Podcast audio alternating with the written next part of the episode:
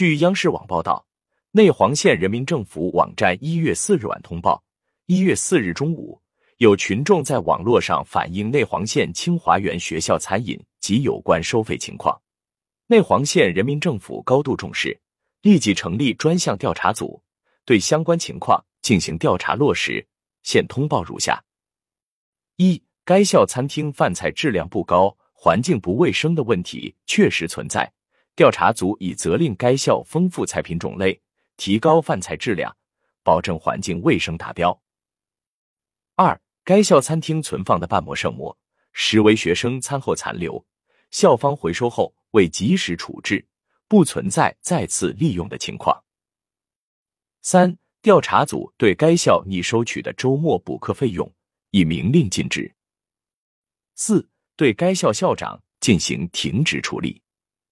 调查组将进一步深入调查，如发现违法违规行为，将严肃处理，处理结果第一时间向社会公布。感谢媒体、社会各界对内黄县教育工作的关心和监督。孩子是我们的共同希望，我们将举一反三。全面开展自查，严格规范民办学校办学行为，以零容忍的态度守护好校园这片净土。感谢收听《羊城晚报》广东头条。